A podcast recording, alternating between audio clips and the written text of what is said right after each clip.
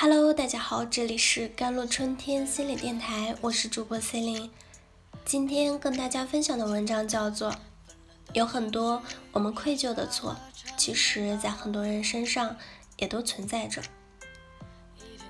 瓦莱丽是一位要抚养两个孩子，塞曼莎和劳伦的单亲母亲，她六十五岁的母亲也和她住在一起。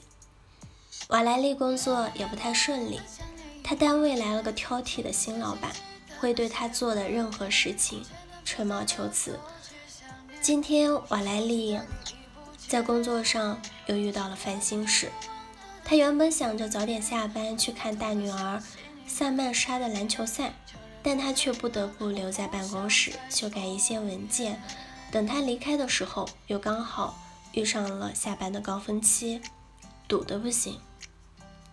最后，他不仅错过了女儿的球赛，还得让女儿在球场等着他去接。在开车回家的路上，女儿一言不发，直到回到家门外，女儿怒气冲冲地甩开车门，控诉瓦莱丽一点都不关心自己。当瓦莱丽进屋子的时候，她看到家里一片狼藉，小女儿劳伦正在和狗狗玩闹。撞倒了花瓶，碎了一地。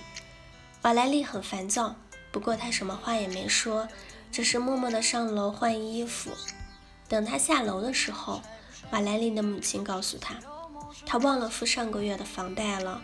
现在瓦莱丽信用的体系多了笔未按时还款的黑点。最后一根稻草压下，骆驼死了。瓦莱丽终于崩溃爆发。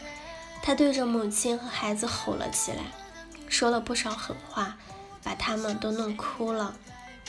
很快，他恢复了些理智，感觉非常的愧疚，立马和他们道歉，解释说自己一天过得很糟糕，所以没控制住。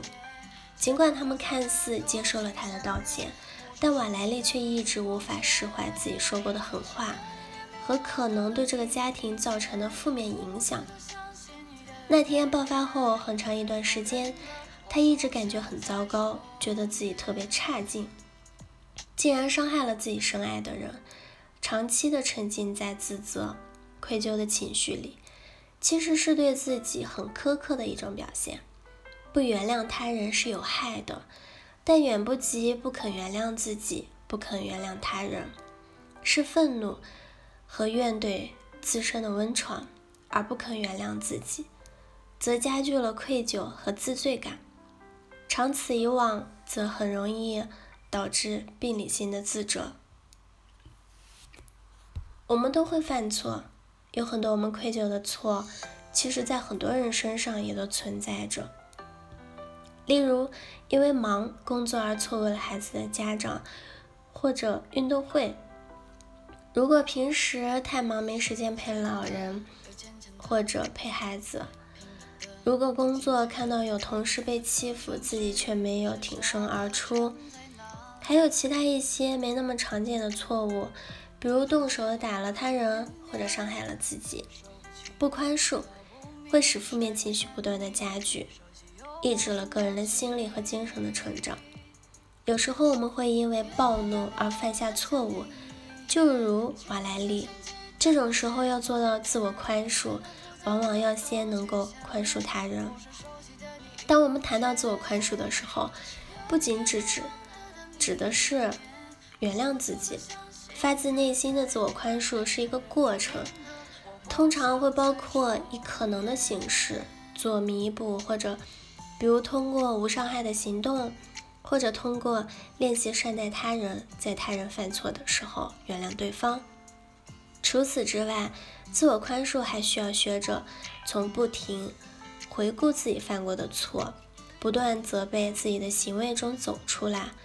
这意味着自我宽恕需要培养对自己共情的能力。真正的自我宽恕和肤浅的自我原谅并不一样。在一些涉及原谅宽恕的文学中，表面。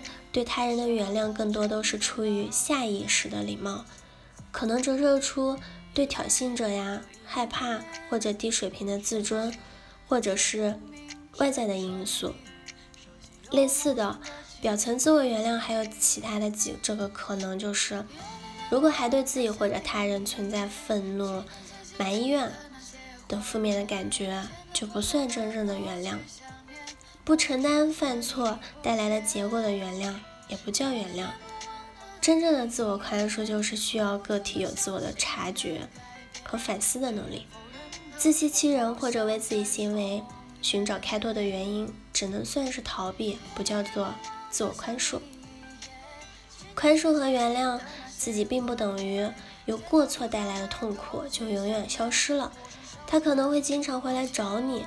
宽恕和原谅也不意味着你能一键重启，回到犯错之前，但从心底正视自己做过的事情，好好的思考内心深处的声音，告诉自己没有人是完美和从不犯错的，然后着眼于下一次。下一次遇到类似的情况，你有什么更好的方式去处理同样的事情吗？这个过程可以使你的心理和精神上都得到成长。还有一件事情，很多时候要达到自我宽恕，我们需要的是爱。自我宽恕意味着用自爱来慢慢抚平对自己的愤怒和羞愧感，用共情的心来看待你自己。